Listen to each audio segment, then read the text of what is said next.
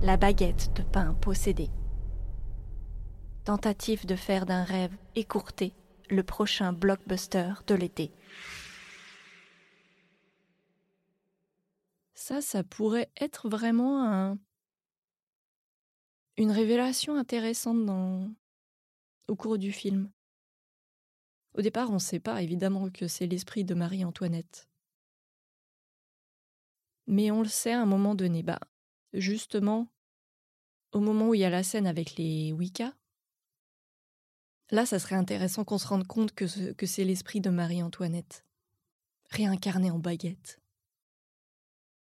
Et puis là, en plus, euh, le côté vengeance, on comprendrait bien. Hein, avec tout ce passif-là. Forcément, euh, t'as été guillotiné, tu te réincarnes, à mon avis. Euh, t'as pas envie de danser la salsa tranquillou, quoi.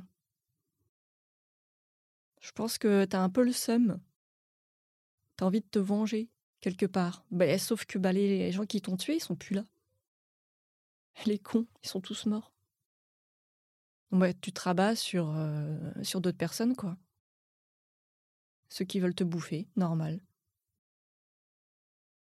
Bon alors, euh, je vais voir si mon concept tient la route.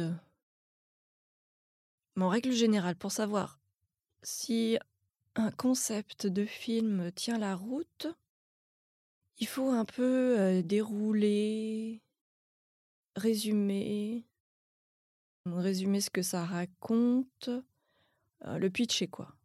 Voilà, le pitcher. Donc si je devais pitcher le film, ça serait c'est l'histoire d'une baguette de pain possédée qui, à la suite d'un traumatisme où elle voit les autres baguettes se faire manger et elle-même être croquée, décide de se défendre pour ne pas être mangée et de se venger de tous ceux qui veulent la manger. Non, c'est pas ça. Elle décide de se venger des êtres humains en tuant tous ceux qui l'ont en sa possession. Et au cours d'une séance d'exorcisme, on découvre que l'esprit logé dans cette baguette de pain est celui de Marie-Antoinette. Là, je pense que c'est pas mal. C'est euh, donc un film de Crock and Revenge.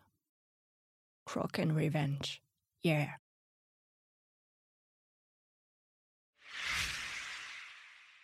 La baguette de pain possédée, c'est un feuilleton, un épisode par semaine. C'est complètement improvisé. Euh, je ne sais pas du tout comment ça va évoluer, mais ce qui est sûr, c'est que c'est parti pour durer. Je compte sur vous pour me suivre dans cette aventure.